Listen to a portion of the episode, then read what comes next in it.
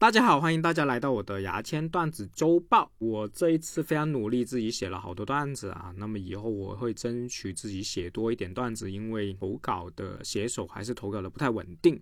但这次非常好，有一个不算新人，但是最近又重新投稿的一位写手叫三泡泡投稿的段子，我先念一下啊。梁实第二十五次高考获得四百零三分，他说明年要换文科试试。其实许多考生抱怨自己这次没发挥好，他应该从粮食身上多学学，这与考多少次没有关系嘛。厨师让厌学儿子后厨端锅，问他锅重还是笔重，儿子掂完锅之后发现还是爸爸的拳头重。出租车司机疑似当女乘客面放淫秽视频，据悉警察调查时询问该司机当时是不是当着女乘客的面开车。司机果断承认：“是啊，当时是在开车。”高考分数不理想，男生拉二胡解忧，建议该男生学 rap 解忧。拉二胡你会觉得是自己的问题，学 rap 你会觉得是高考的问题了。好，下位一个投稿是懒蛋，懒蛋也是经常投稿的啊。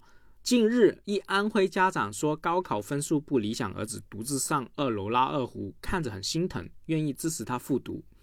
网友说：“这么强烈的信号，当妈的看不出来吗？”他是想换条出路了。以下的段子都是我写的啊。今年的高考成绩出来了，安徽考生查询到自己高考成绩不理想，但是没有哭没有闹，而是独上家里二楼拉二胡解忧。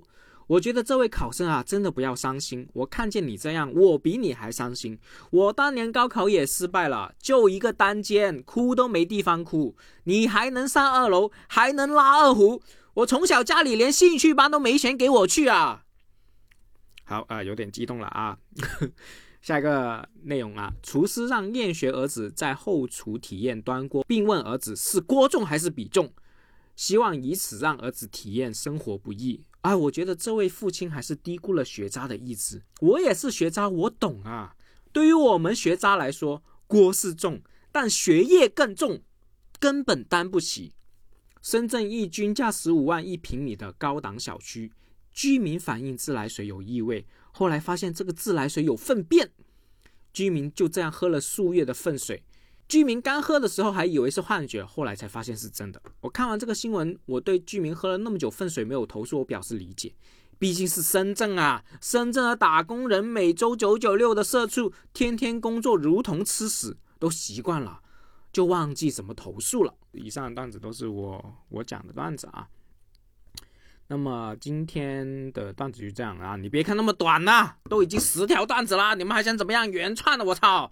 好啊，今天的段子周报就到这里，呃，多告诉朋友有这个那么好笑、那么有意思原创的一个新闻段子音频啊，谢谢大家，拜拜。